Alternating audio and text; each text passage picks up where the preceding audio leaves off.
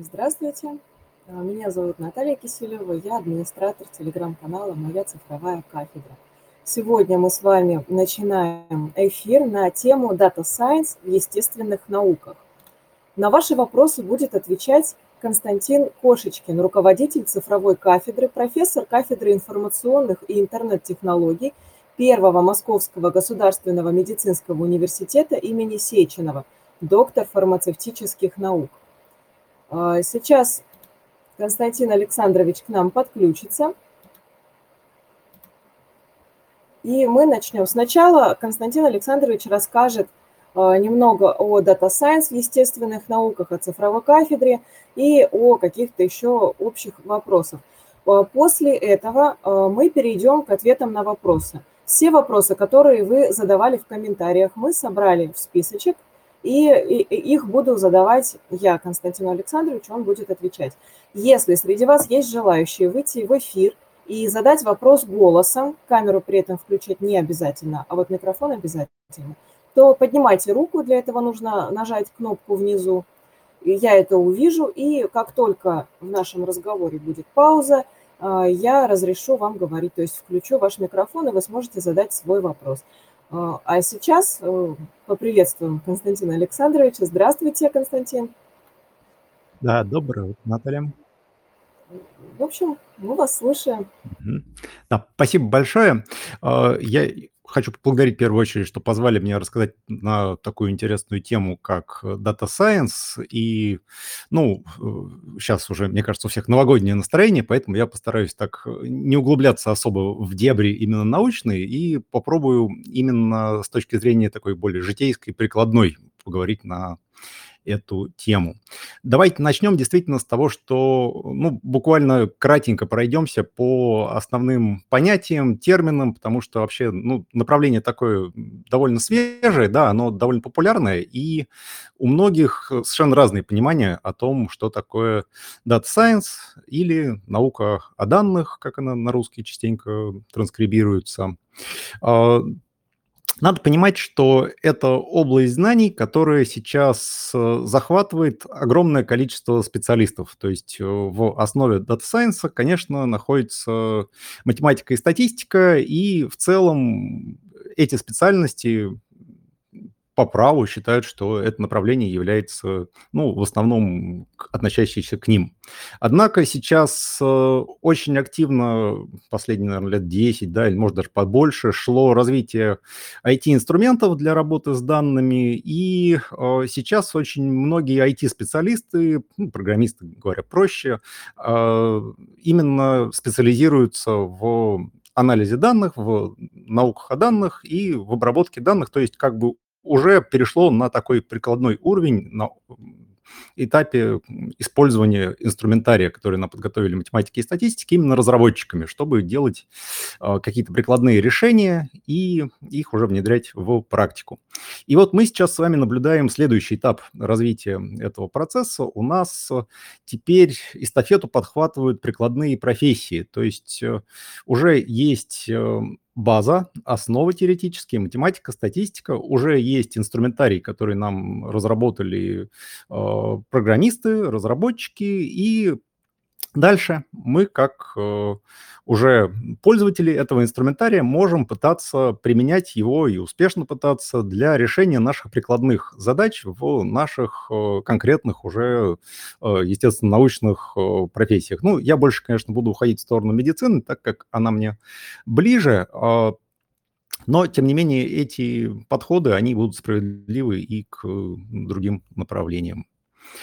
Надо отметить, что э, наука о данных вообще э, стала такой суперпопулярной, когда у нас активно распространился везде интернет и сбор данных в цифровом виде. То есть не обязательно это должны быть э, цифровые решения, которые подключены к сети, да, то есть может быть э, и индустриальные решения, ну, то есть э, медицинская информационная система, естественно, в открытом виде никакие данные в интернет не транслирует, но тем не менее использует в своей основе очень часто именно протоколы те же самые, на основе которых работает и интернет-связь. И в целом вся эта цифровизация, которая сейчас происходит, по сути, ну, наверное, в 100% индустрии, она приводит к тому, что у нас все больше и больше данных появляется в цифровой форме, и, как следствие, эти данные нам нужно, ну, как-то использовать, да, потому что нет смысла их накапливать просто так. Соответственно, Data Science дает нам как раз те самые инструменты, чтобы использовать те данные, которые мы смогли накопить в наших предметных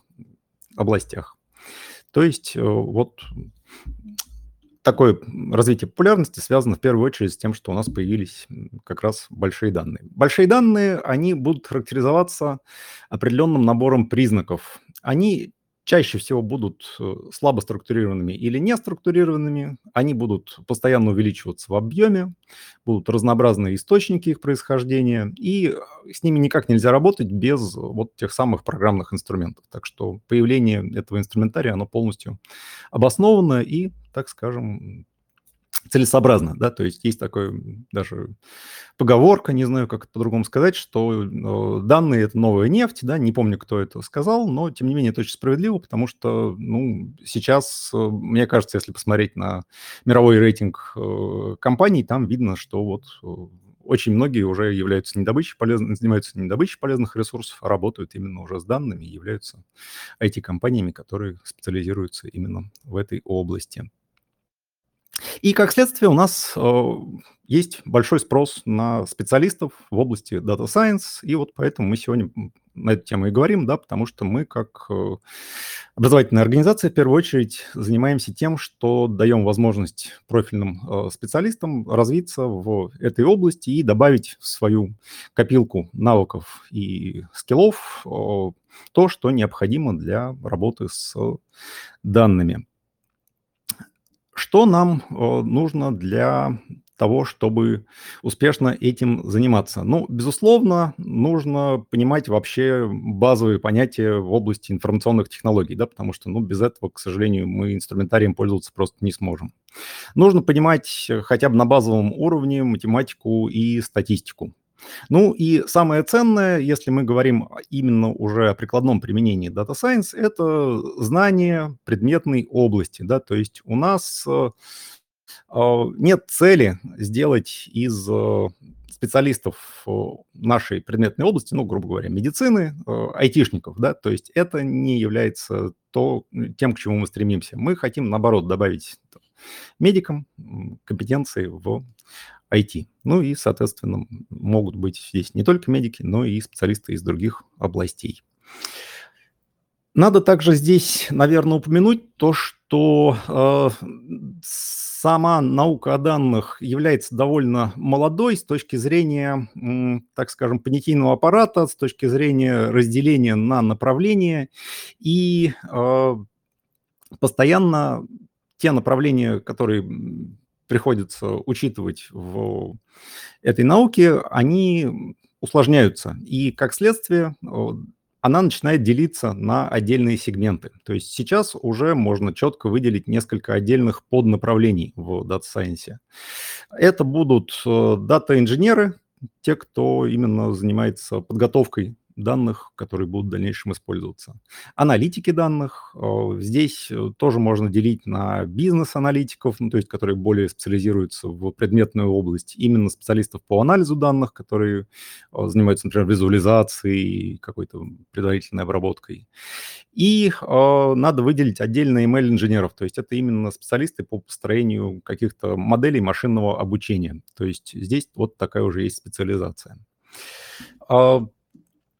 И эти направления я еще упомяну, когда буду говорить про жизненный цикл, э, который есть сейчас в науках о данных. То есть э, в каком порядке мы будем с той информацией, которая к нам поступает, работать. То есть, ну, по-английски это называется pipeline, да, то есть вот какая-то цепочка э, людей или процессов, которые должны быть встроены в эту процедуру.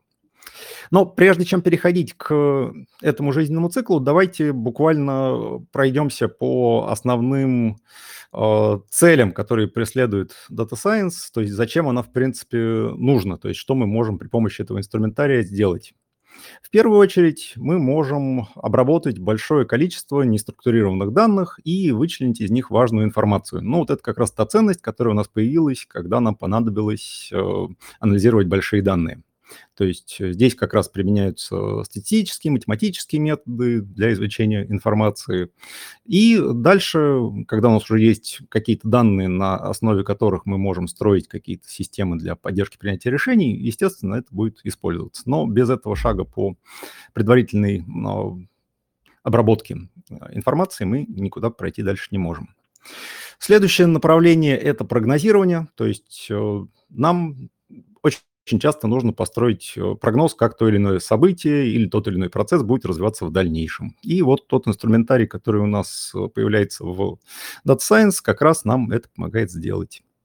Например, в медицине очень востребован такой подход, как э, система поддержки принятия врачебных решений, да, то есть и вообще поддержка принятия решений, построение рекомендательных систем – это вот э, одно из ключевых также направлений, которые Data Science помогает реализовать. То есть э, это могут быть какие-то системы подсказки, которые будут работать на основе ранее накопленных и обработанных данных. Ну и а, сейчас идет тренд в построении автономных систем. Ну, это, наверное, самое популярное, это самоуправляемые различные автомобили. Ну, в точке зрения нашей индустрии это могут быть э, различные манипуляции, проводимые без участия человека. То есть это, конечно, такая перспектива, которая явно нам сейчас становится видна, и в эту сторону движение, конечно же, идет. Так что э, инструментарий Data Science, он получается довольно обширный, и э, важно понимать, что это именно инструменты для решения прикладных задач. То есть это не что-то, э, чем занимаются просто как бы вещь в себе, да, то есть это, по сути, вот именно способ решить какой-то конкретную прикладную бизнес-задачу, сократить издержки, увеличить прибыль, повысить э, продолжительность жизни, срок болезни, уменьшить и так далее. Давайте вернемся к жизненному циклу э, данных, о котором я говорил несколькими минутами раньше. В первую очередь э, нам нужно понимание бизнеса. То есть нам нужно понять, какую проблему мы хотим решить. Может быть, для той проблемы, которую мы выберем, Data Science и не нужен как инструментарий, да, то есть, может быть, она решается другими методами. Может быть, у нас э, какие-то факторы есть, которые нужно учесть, например, э, дополнительно источники данных найти или дополнительно на них э, какую-то оценку произвести. Здесь как раз в первую очередь важны те эксперты, которых мы можем подготовить в рамках программ вот как раз цифровой кафедры, а, специалисты в профильной области с дополнительными IT-компетенциями, да, то есть эти ребята будут понимать те технологии, которые есть в Data Science и, собственно, предметную область, к которой можно их применить. И в этом случае их ценность как таких именно специалистов, как аналитиков, будет очень высока. Дальше мы переходим к сбору и подготовке данных. Тут нам нужны компетенции, которые больше относятся к дата-инженерингу. Это знание, как устроена архитектура баз данных, как э, данные хранятся, как накапливаются, какие форматы есть, как они преобразуются. А, ну, вот, я думаю, тут более-менее понятно, что без тех данных, которые мы дальше должны обрабатывать, мы дальше ничего сделать не сможем. Поэтому очень большое внимание уделяется как раз тому, чтобы их подготовить. Дальше мы переходим к предварительному анализу данных. То есть это может быть э, исследовательский поиск каких-то закономерностей в данных, выбросов, Э, корреляций, построения графических представлений. То есть если открыть, например, любую публикацию, в которой есть э, слово машинное обучение или искусственный интеллект, там, скорее всего, будет э, некоторый анализ тех данных, которые использовались в дальнейшем для обучения модели. То есть будут, она, они будут описаны с точки зрения их распределения, с точки зрения их структуры. Ну, вот такой вот анализ, он необходим в любом случае. Дальше мы переходим к выбору и построению модели. Это э, уже специфика, которая больше относится к, э, ну, наверное, к машинному обучению, да, то есть вот в эту сторону идет. Здесь нужно уже понимать, какие методы машинного обучения мы можем применить для решения вот той конкретной бизнес-проблемы, которую мы описали ранее. И э, правильный подбор алгоритмов является, ну, вот как раз тем, что должны знать специалисты в этой области. Дальше мы переходим к оценке моделей. Ну, то есть нам нужно понимать, насколько она корректно работает, насколько она подходит нам для э, решения каких-то задач на практике, да, то есть оценить, какие она дает ошибки, э, посмотреть, насколько они применимы нашей области.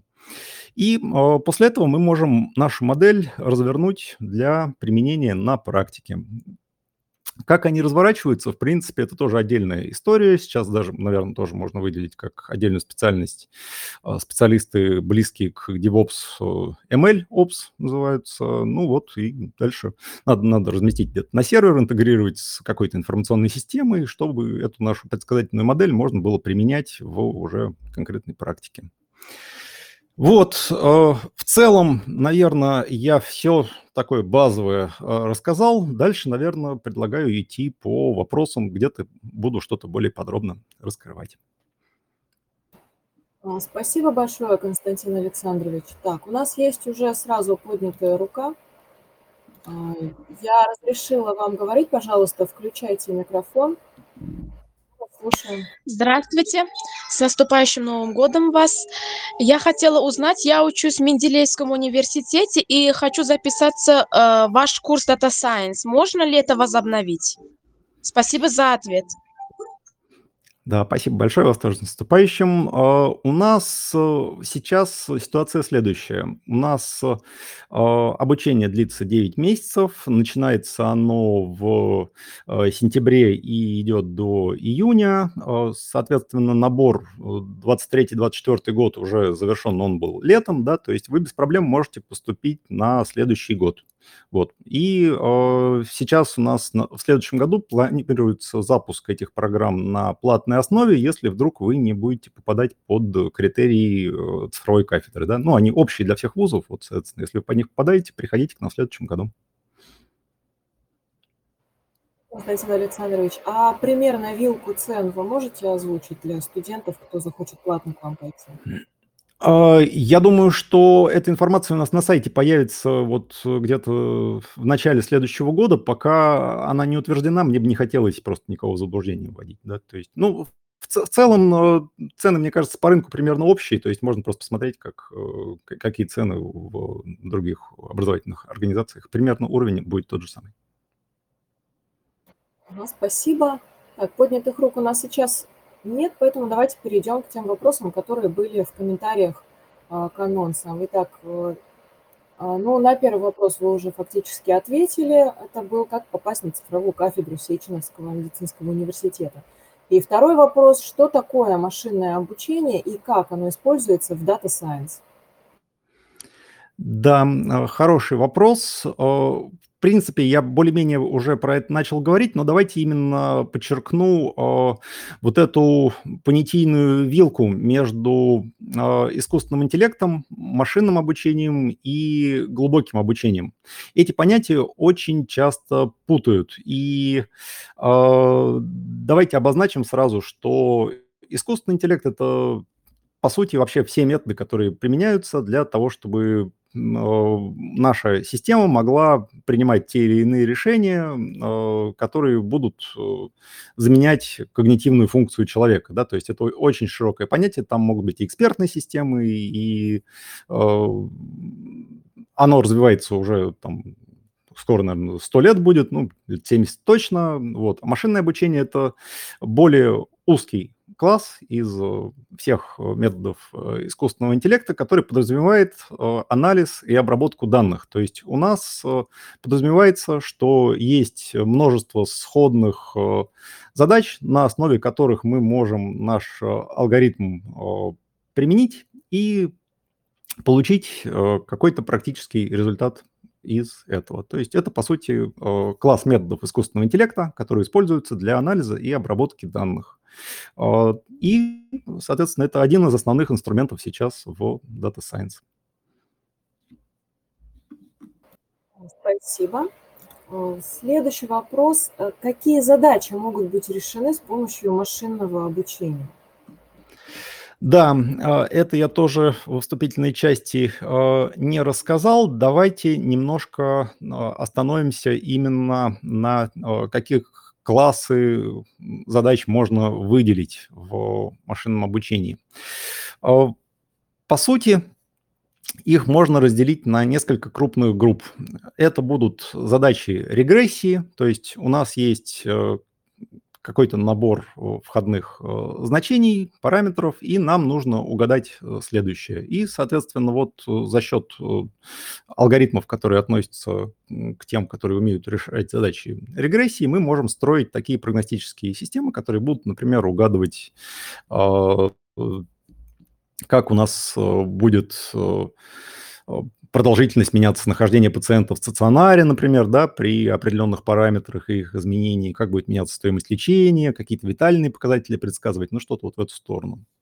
А другой набор задач – это задачи классификации. На самом деле это, наверное, самый э, частый э, пул задач, который э, описывается при разговорах при, про машинное обучение, да и искусственный интеллект в целом. То есть нам нужно данные разделить на определенные классы. Ну, например, это будут либо здоровые, либо больные, да, то есть мы даем набор входных параметров, которые для нас не являются однозначным показателем, что человек болеет или нет, да, ну, то есть там признака этого нет. А наш алгоритм умеет из этих данных извлекать э, такой смысл и для э, неизвестных случаев, про которые мы не знаем, больной или здоровый, сможет его классифицировать к какому классу он относится. Класса, классов, соответственно, может быть не обязательно один, э, два, да, то есть, ну, то есть не бинарная классификация может быть, а нам большое количество классов можно делить, то есть, например, выбирать степень тяжести заболевания или э, вид патологии, ну, то есть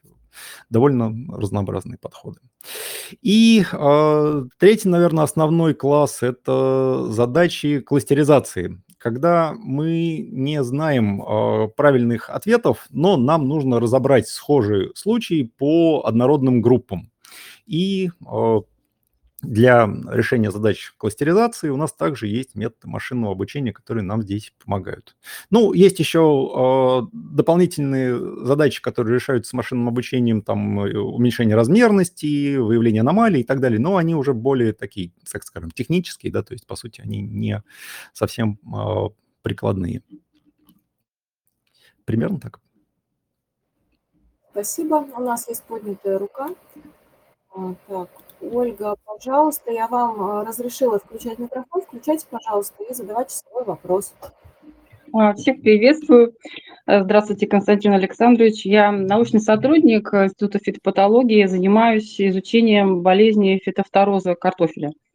Вот эм, учеными советскими на основе многолетних данных э, климатических и учитывали еще урожай, ну, потери от фитофтороза, была выведена э, формула регрессионная, э, чтобы можно было э, рассчитывать потери на будущее от этой болезни урожая картофеля, предпрогнозы строить. Эм, но так получилось, что люди, которые эту формулу разработали, их уже ну, нет живых или просто не найти, она несовершенна и какие, ну, какие-то сбои дает. И вот скажите, пожалуйста, можно ли э, технологии Data Science э, применить для того, чтобы как-то усовершенствовать э, вот эту модель, эту вот формулу, э, ну, попробовать вот, э, сделать что-то новое, как бы и развивать, развивать дальше. Uh-huh. Эту, эту, ну, решить, как решить бы эту проблему? Можно ли с помощью технологий Data Science? Да, Ольга, спасибо большое за вопрос. На самом деле, мне кажется, это довольно частая ситуация, когда мы какую-то проблему решаем итеративно, да, то есть мы делаем подход к решению этой проблемы, смотрим, какой у нас получился результат, может быть, какие-то закономерности мы увидели, но они недостаточно хорошо определяются теми методами, которые у нас есть в доступе, и мы уходим на следующую итерацию. И на самом деле в Data Science это происходит прямо вот регулярно, да, то есть, ну, может быть, это, наверное, ближе, скорее скорее в целом к искусственному интеллекту, да, то есть у нас есть такие понятия, как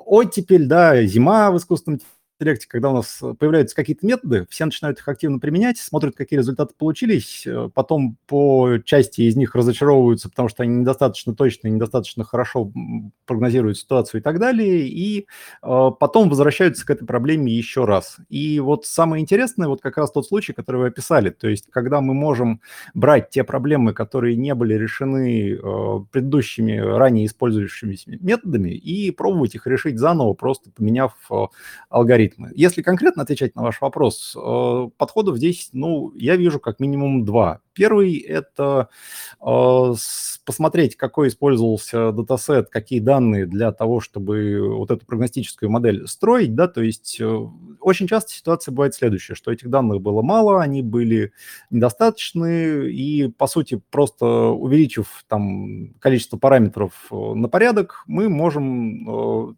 силу нашей модели повысить, ну, также значительно, да, точность ее определений.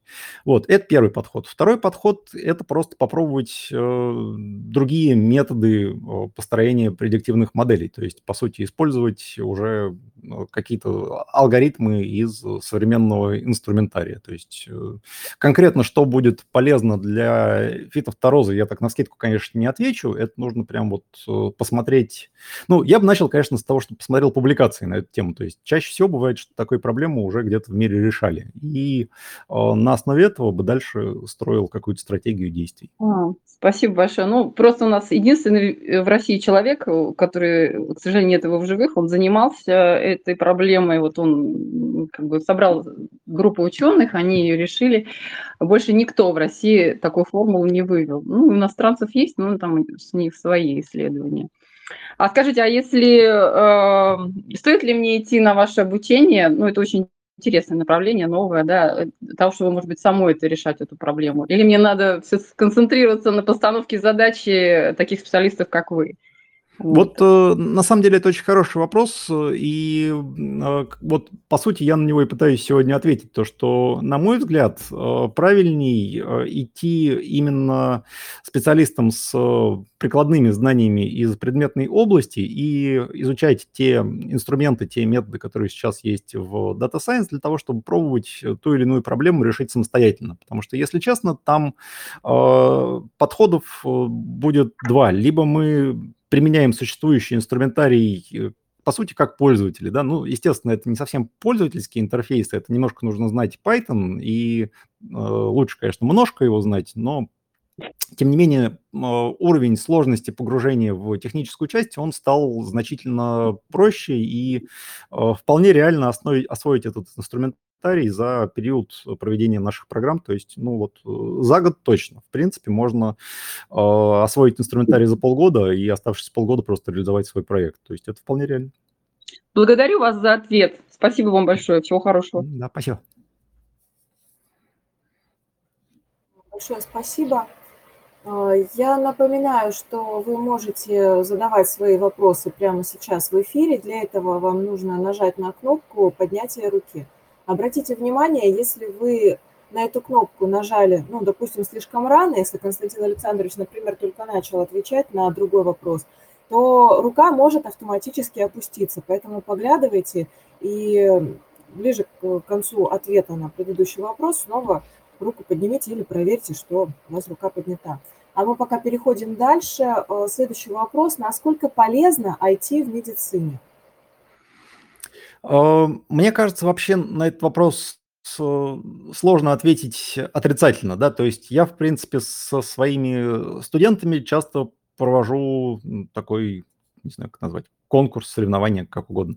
Э, попробовать придумать хоть какой-то проект в медицине, или ну, какую-то задачу в медицине, где невозможно было бы применение IT-технологий. То есть по факту, э, если посмотреть публикации, посмотреть новости, ну, сто процентов, конечно, это звучит слишком, наверное, самоуверенно, но я думаю, что в 90% э, каких-то инноваций в медицине будет так или иначе использованы IT-технологии. Вот. То есть тут э, сложно вообще сомневаться в их полезности. По сути, они уже везде активно используются. Ну, если бы они были бесполезны, и вы не использовали просто. Спасибо. А, следующий вопрос касается датасетов. Это понятие очень часто используется в контексте Data Science. А что вообще это такое и зачем они нужны, эти датасеты? Да, ну, э, на самом деле, мне кажется, у нас э, вообще все, что связано с IT, любят придумывать э, новые какие-то слова, термины и так далее. Ну, может быть, это не обязательно с IT, просто э, каждое поколение приходит со своей терминологией, и чтобы э, те, кто раньше этим вопросом занимался, его хуже понимали, наверное, да. И, ну, датасеты, на самом деле, это не что-то новое. Они были с нами, по сути-то, всегда, да, то есть любой анализ данных, он требует эти данные сначала собрать. Вот собранные данные – это и есть датасет. Он не обязательно должен быть каким-то волшебным, непонятным человеку и огромным, то есть они могут быть совершенно компактными таблицами с колонками с показателями и какой-то ключевой колонкой с э, результатом. То есть, э, по сути, самое простое представление датасета – это просто плоская таблица. Ну, естественно, датасеты бывают сложные, бывают с э, миллионами разных параметров, э, бывают с э, миллионами записей. Ну, это, по сути, пространственное изменение их структуры, которое не меняет саму суть этого явления, этой сущности.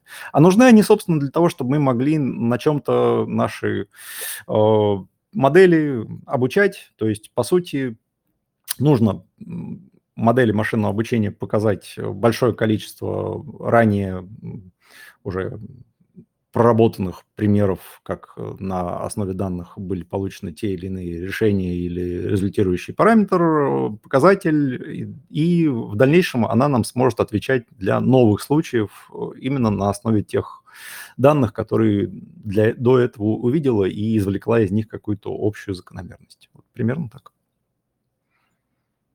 Спасибо. А, следующий вопрос. Как обычному врачу применять э, все эти знания в своей ежедневной практике?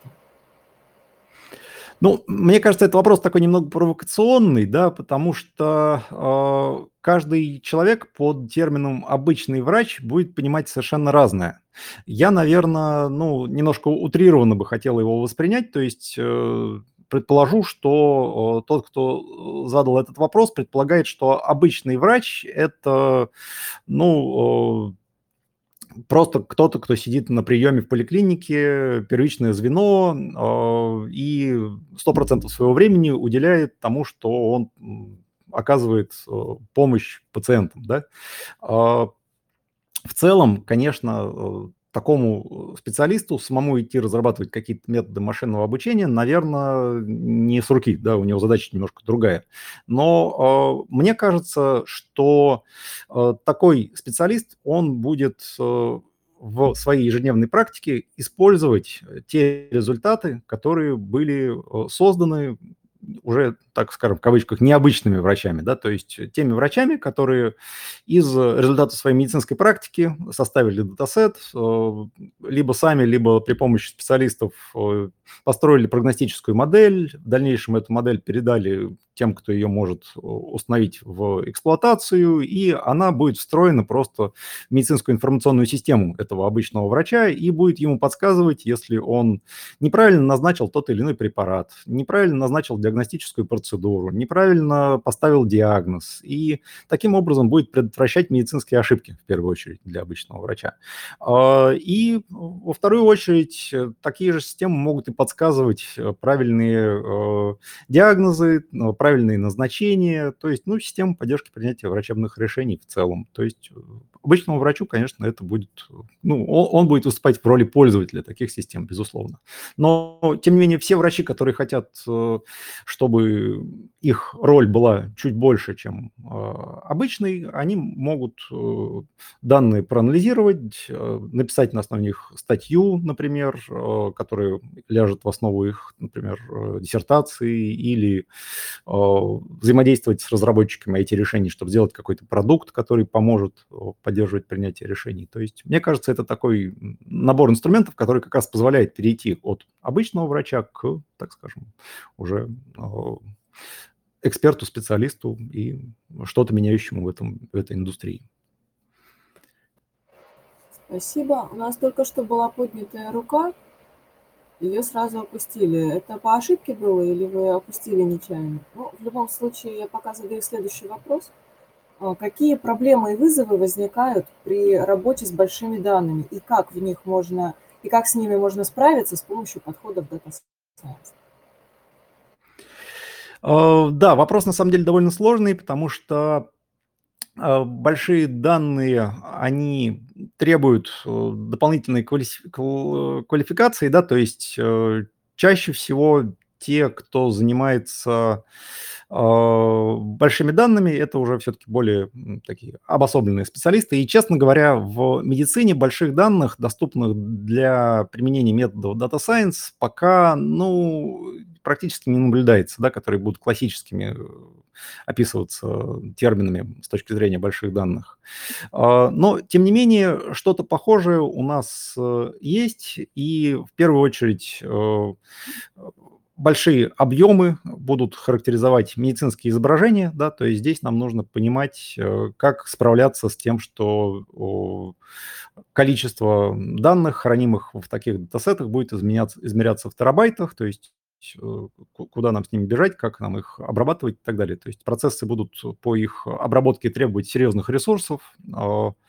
Ну вот если говорить про проблемы, да, у нас вопрос был про проблемы. Ну вот проблемы это как хранить, как обрабатывать и как а, перерабатывать именно большие объемы. А, дальше у нас э, возникают вопросы безопасности, да, поскольку у нас э, данные, ну, я говорю все-таки скорее больше про медицинские, у нас они чаще всего будут связаны с персональными данными пациентов, и здесь очень большая будет задача – это э, избежание рисков, связанных с нарушением конфиденциальности, да, то есть требуется дополнительное шифрование, обезличивание э, и обеспечение того, чтобы на основе этих датасетов нельзя было конкретный, до, дойти до конкретной личности пациента, чтобы их можно было использовать для обучения каких-то таких систем. А, ну и очень большая проблема – это качество данных. Когда мы говорим о больших данных, э, сразу же возникает э, момент, связанный с их э, разнородностью, разными источниками их генерации, разными подходами к их формированию. И все эти параметры будут влиять на то, насколько качественны эти данные будут для обучения наших предсказательных моделей. Да? То есть у нас нередки случаи, когда Алгоритм угадывает не наличие или отсутствие заболевания по медицинскому изображению, а то, на каком приборе это изображение было получено. Да? То есть у нас один э, томограф дает одно изображение, другой другое, и как бы вместо того, чтобы определять, э, э, есть ли там опухоль да, на этих изображениях, мы угадываем просто марку томографа. Это, конечно, такая проблема, если мы говорим именно о сложностях, с которой довольно интересно заниматься и которую интересно решать. Спасибо.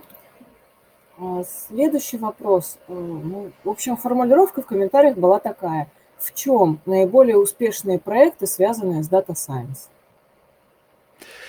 А, в целом, мне кажется, я про это уже довольно много сказал, потому что э, сейчас, мне кажется, Data Science – это не э, самостоятельные проекты, да, это скорее инструменты, которые применяются в успешных проектах.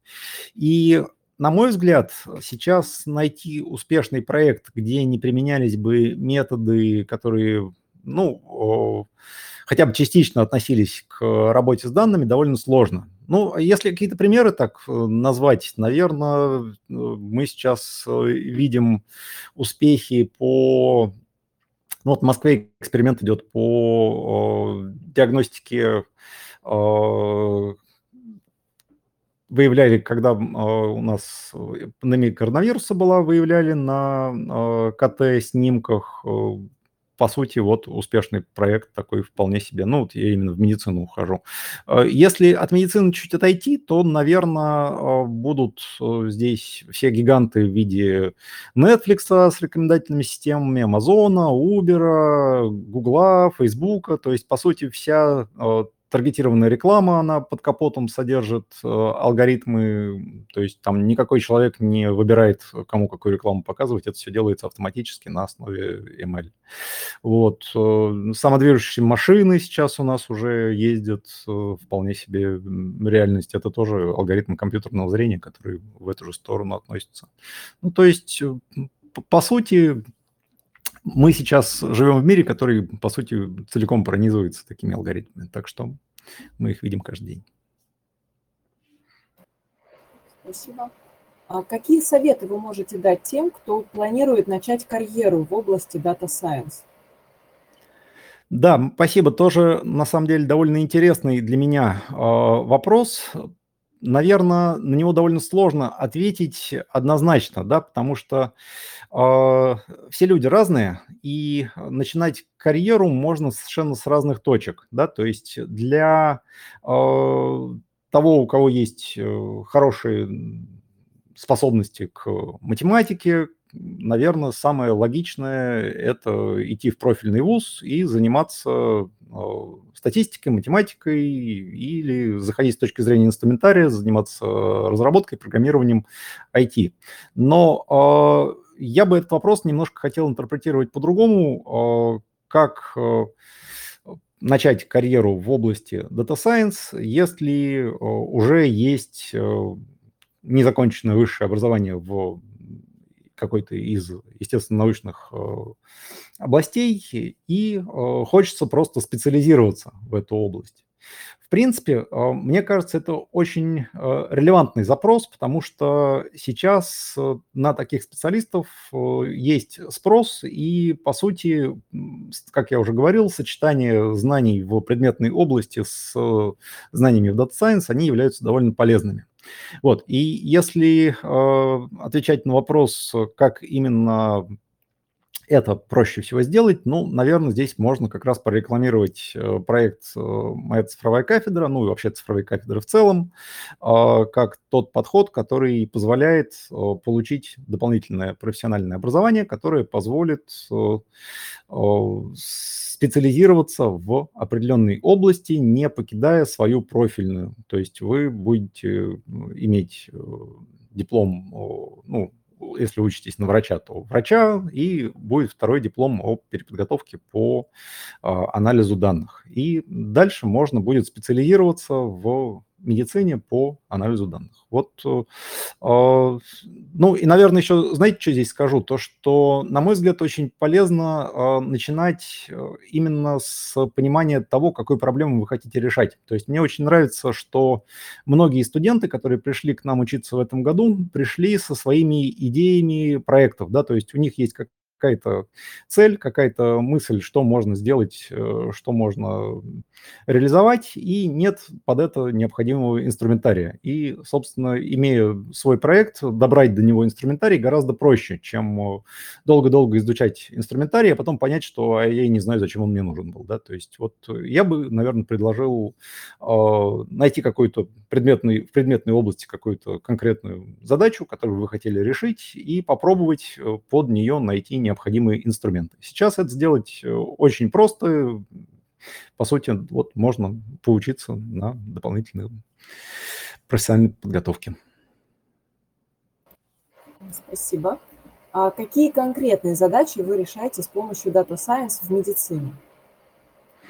Ну, это на самом деле вопрос очень широкий, да, поскольку про это можно прям целую книжку писать. Я буквально по верхам, э, по заголовкам такой ну, теоретически возможной книжки прошелся. Э, в первую очередь это диагностика, то есть, по сути, э, мы можем использовать данные медицинских изображений, геномные данные, данные каких-то витальных показателей, временные ряды о том, как тот или иной параметр э, менялся.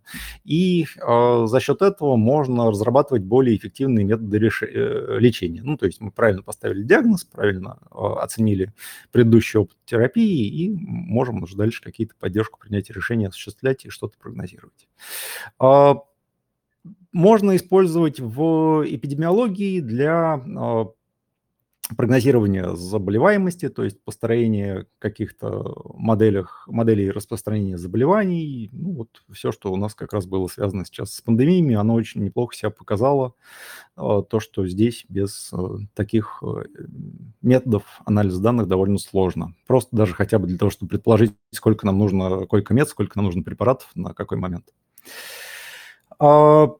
Наверное, нужно упомянуть про э, персонализированные подходы к лечению поскольку те методы, которые применяются, да, честно скажем, по настоящее время применяются, они основаны на статистических данных, которые описывают популяцию, да, то есть у нас есть э, данные о том, что там, 75% людей этот препарат помогает при таком-то заболевании вот с такой-то эффективностью. А, соответственно, гарантировать, что он поможет именно конкретно данному пациенту, это никто не гарантирует, да, то есть для этого нужно э, эту терапию персонализировать, то есть обработать э, э, огромное количество данных, э, желательно и генетических, желательно и из истории болезни этого конкретного пациента, которые скажут нам, что именно этот препарат будет для него наиболее эффективен в связи с тем, что вот было с таким же профилем еще 100 человек, у которых он применялся, эффективность была вот такая. Вот это такая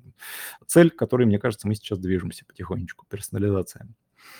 А, очень активно применяются эти методы в клинических испытаниях, но, по сути, статистика там применялась всегда, и как развитие этого подхода они и перешли и на клинические испытания при помощи а, машинного обучения для обработки информации. Ну и, естественно, да, как вот то, что я говорил про поддержку принятия решений, как встроенные элементы а, медицинских информационных систем. Ну вот э, это если прям вот так по верхам. Спасибо. На следующий вопрос фактически вы уже дали ответ, но, может быть, есть э, что-то еще, чем можно дополнить. Какие навыки и инструменты необходимы для работы с данными в медицинской сфере? Да, ну, на самом деле здесь э, не то, чтобы есть какая-то сильная специфика в плане инструментов, то есть, по сути, мы сейчас э, каким-то чудесным образом оказались довольно унифицированным по технологиям э, мире, да, то есть у нас, ну вот, честно скажу, я практически не встречаю проектов, где что-то применяется, кроме э, Python э, для анализа данных. Э, еще недавно совсем это было не так. Сейчас, по сути, все новые библиотеки, все новые алгоритмы, они в первую очередь будут выходить для этого языка. Соответственно, как инструментарий, мне кажется, это вот прям то, что нужно. Навыки, по сути, будут нужны, ну, вот я их описывал, да, предметные области, статистика и то, что относится к Data Science, ну вот, наверное, так, да. Остальное вроде бы уже описал. Спасибо. А, я напоминаю, что вы можете задать свои вопросы прямо во время эфира. Если у вас нет возможности включить микрофон, вы можете написать свой вопрос в комментариях к последней записи в нашем телеграм-канале «Моя цифровая кафедра». Я этот вопрос увижу и точно так же задам а, Константину Александровичу. А пока переходим к следующему вопросу. На него также вы фактически ответ уже дали, но, может быть, э, можно немного дополнить. Как Data Science помогает в борьбе с пандемией коронавируса и другими заболеваниями? Э, да, тоже, наверное, я буквально кратенько тогда еще раз повторю, что у нас э, в первую очередь будет анализ распространения заболевания, то есть как, какие тенденции наблюдаются в скорости распространения. А, также может использоваться для прогнозирования заболеваемости, которая связана с определенным набором факторов, исторических данных. То есть все, все те накопленные сведения, которые у нас уже есть на текущий момент, мы можем использовать для построения прогностической модели, для того, чтобы э, строить какую-то тенденцию. Вот. Это довольно важно для именно э, распределения тех ресурсов, которые доступны в системе здравоохранения. А анализ эффективности э, лечения также э, применяется здесь Data Science методы. То есть, по сути, у нас э, идет перепрофилирование препаратов, шло перепрофилирование препаратов, и нужно было понимать, э, оказывают ли они эффект, и вот это как раз можно было определить при помощи как раз методов машинного обучения. Ну и, естественно, э, в различные алгоритмы поддержки принятия решений могут быть встроены а, как раз инструменты, относящиеся к Data Science, для того, чтобы помочь врачам а, при лечении того заболевания, с которым они до этого не сталкивались. Если, например, в каком-то регионе врач не имеет опыта лечения ну, определенного заболевания, те сведения, которые будут накоплены в системе которые у него есть доступ, они будут ему доступны. Да? То есть он может таким образом как бы использовать опыт других врачей для того, чтобы принимать свои решения. Спасибо. Так, у нас в комментариях есть вопросы. Так, вот спрашивают, будет ли запись. Да, запись будет. Я ее выложу с тайм-кодами сегодня к вечеру или, вероятнее, завтра. А дальше вопрос. Можно ли воспринимать происходящее сейчас в IT и в Data Science в том числе как хайп, который со временем стихнет? Или все же данная область займет свою твердую стабильную нишу? Имеется в виду именно в медицинской сфере. Ну, э, в целом на этот вопрос сложно отвечать, потому что я могу быть как бы вовлеченным в этот хайп, да, то есть не может казаться действительно, что это все так вот э, хорошо и э, весело, и очень перспективно, по факту, конечно, может оказаться немножко по-другому. Но, честно говоря, мне кажется, что хайпа-то такого сильного и нет, если честно. То есть, ну, мне кажется, медицина очень консервативна сама по себе. И я не вижу, чтобы пускали в нее методы машинного обучения и Data Science вот прям в практическую практику, прям массово, да, то есть это какие-то единичные случаи, это экспериментально-правовые режимы, это какие-то эксперименты, которые отдельно описаны в законодательстве, и э, мне кажется, мы пока до хайпа-то не добрались еще, то есть у нас, э, ну, он, так скажем, впереди.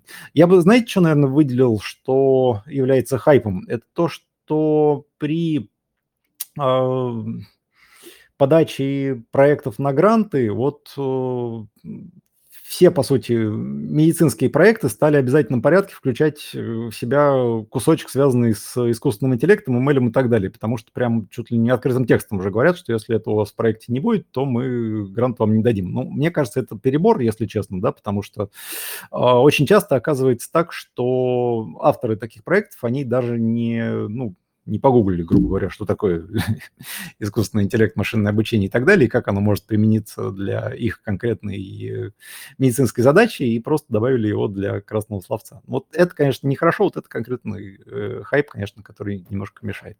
Он, я надеюсь, спадет. То есть я, я думаю, что вот этот перегиб, он немножко уйдет, а в медицине, наоборот, до хайпа еще не дошли, потому что на практике просто еще их и не применяем, а только разрабатываем. Спасибо. Дальше немного вернемся к вопросам из списка. Какие перспективы развития Data Science в медицине в России и в мире? Мне кажется, что э, тут надо поговорить про новости, которые с нами с наверное, ноября прошлого года, да, когда э, нам были представлены большие языковые модели в виде уже э, практически рабочего решения, которое умеет отвечать на неструктурированные вопросы. То есть, э, по сути, э, эта область э, развивается просто молниеносно. То есть вот э, где есть хайп, то это как раз вот здесь, да, то есть э, а, она, безусловно, уже немножко перегрета, а, но у меня лично, вот лично мое ощущение, что в ней кроется тот прорыв, который будет в ближайшее время в технологиях, причем не обязательно в медицине. То есть, по сути, а, то, как работают большие языковые модели сейчас, как они отвечают на вопросы, это, ну, когда я был маленьким, мы там смотрели мы кино про каких-то роботов, вот э, это было оно, да, то есть, по сути, это уже близко к э, сильному искусственному интеллекту и к общему искусственному интеллекту, который может, по сути, решать любую задачу, то есть такой системе можно задать, по сути, любой вопрос. Ну вот э, а, до медицины это дойдет, конечно, не так просто, потому что сейчас большие языковые модели немножко или немножко сочиняют, когда не знают правильного ответа, и то, что они нас сочиняют, э, может нанести вред.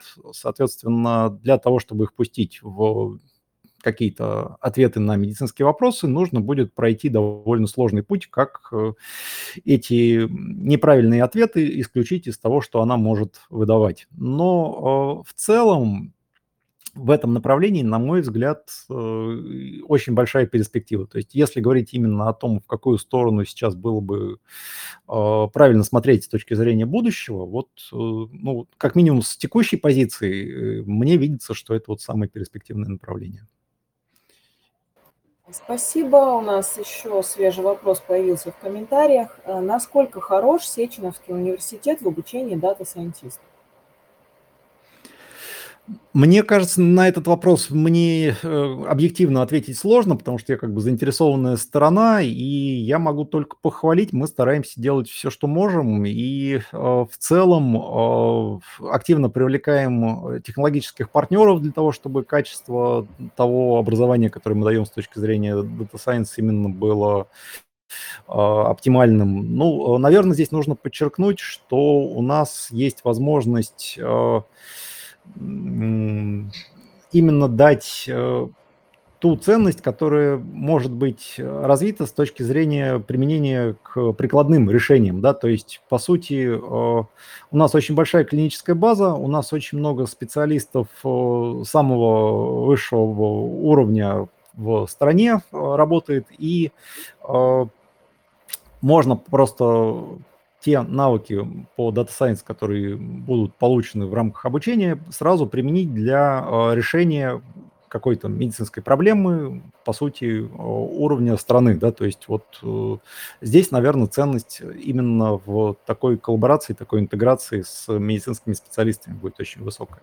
Но, по, по сути, тот инструментарий, который мы даем, он, конечно, он в целом универсален для всех образовательных учреждений. И, по сути, э, я честно скажу, в целом весь инструментарий, который нужен для э, специалиста по Data Science, он э, описан в открытом доступе. То есть, по сути, ну, хотите вы изучить, как работает Python, гуглите, уроки по Python и учите. Как работает тот или иной алгоритм, гуглите, у них всех есть инструкции, очень подробно все расписано, миллион э, инструкций, миллион всего.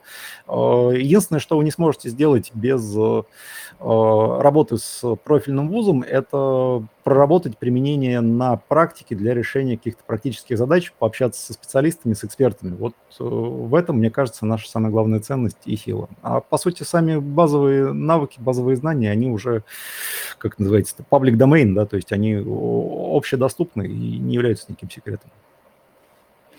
Спасибо. У нас осталось три вопроса. Если среди слушателей, зрителей нашего эфира есть те, кто свои вопросы еще хочет успеть задать, у вас осталось совсем немного времени. А, а пока следующий вопрос. Какие перспективы развития... Ой, это Да, какие перспективы развития Data Science? Это мы сейчас с вами поговорили да, да, об этом. Как можно связать Data Science, онкологию и молекулярную биологию воедино? Ну, я в своем же духе отвечу, что я не представляю, как их можно сейчас развязать, да, то есть, на мой взгляд, они связаны более чем плотно, а, поскольку у нас э, есть э, данные э, геномные, которые связаны с свойствами тканей, с белками, и дальше они будут связаны с э, развитием онкологических заболеваний. По сути, этот треугольник, да, можно поворачивать в любую сторону и, соответственно, делать алгоритм, который будет прогнозировать э, связь между определенными изменениями в тканях и э, наличием заболевания с геномными какими-то изменениями, и наоборот, соответственно, как у нас коррелируют определенные геномные последовательности с тем или иным. То есть в целом а, данных, мне кажется, здесь нет проблем с тем, что найти данные, которые мы сможем анализировать. А, по сути, есть уже открытые базы, которые можно брать, описывающие а, те или иные белковые структуры, с чем они связаны. Есть базы э, по онкологическим заболеваниям, которые также описывают э, вот эти вот корреляции. Ну и, соответственно, дальше вот именно э, самое главное – это вопрос постановки задачи. То есть что вы хотите э, после того, как это все свяжете вместе, решить, на какой вопрос вы хотите ответить. То есть, опять же, здесь у нас в первую очередь, как я рассказывал, когда про цикл работы с данными, нужно отталкиваться от Э, постановки задачи, выявления проблемы. И вот как раз здесь нужно компетенции и знания в предметной области. А дальше уже, соответственно, вам нужно найти нужные датасеты, набрать нужные данные, посмотреть, какие алгоритмы вы можете к ним применить и попробовать э, посмотреть, как эти алгоритмы будут отвечать на ту проблему, которую сформулировали, и подходят они для применения вами или не подходят. Ну, примерно так. И на последний вопрос вы э, фактически уже отвечали, но я думаю, есть смысл э, сосредоточиться на этой теме еще раз. Есть ли смысл одновременно изучать одно из естественно-научных направлений и Data Science, или лучше быть узким профильным специалистом, не распыляя свое внимание? Да, в, цел, в целом я уже отвечал, но давайте я э, проведу здесь э, такую некоторую аналогию, может быть, так будет более понятно. Э, те, кто сейчас фокусируется на именно профили э, по Data Science с точки зрения э, математики и статистики, э, их роль скорее в процессах по созданию таких систем будет в разработке инструментария или решению технических задач по тому, как эти алгоритмы работают под капотом. Да? То есть, ну, такая, может быть, немножко плохая аналогия, как сто лет назад все водители должны были быть еще и механиками, потому что техника была несовершенна, каждый должен был уметь свой там мотор э, собрать, разобрать, потому что не было профильных э, мастерских, и там все это было собрано в таком несколько кустарном виде немножко, да. А сейчас, наверное, ни один водитель-то и не знает, как мотор, ну, не ни один, конечно, а многие водители не знают, как мотор у них устроен в машине, они видят какой-то пластиковый кожух с двумя дырочками, там залили одну жидкость, залили другую, дальше вот две педальки и поехали. Дальше как бы в технику они не лезут. Вот э, здесь примерно то же самое, да, то есть э, хотите ли вы разрабатывать двигатель и погружаться в всю его сложность конструкции, или вы хотите ехать из точки А в точку Б. То есть вот если хотите использовать инструмент для того, чтобы решить практическую задачу, вам нужно э, заниматься каким-то своим профилем, практическим и использовать инструментарий Data Science для того, чтобы быть в этом профиле хорошим специалистом, не обычным врачом, да, а специалистом с, так скажем, узким профилем, который будет э, специалистом именно по той или иной медицинской проблеме и специалистом по применению методов машинного обучения для ее решения. Ну вот, может быть, так отвечу. Большое спасибо. Это были все вопросы на сегодня. А, я благодарю вас а, за участие в эфире. А, благодарю всех, кто посетил этот эфир, кто задавал свои вопросы. Эфир получился очень интересный. Запись с тайм-кодами, как я говорила, я выложу сегодня или завтра. И большое спасибо, Константин Александрович, за Спасибо, эфир, Наталья, да, что позвали. Да, всех еще раз наступающим. Спасибо. До свидания.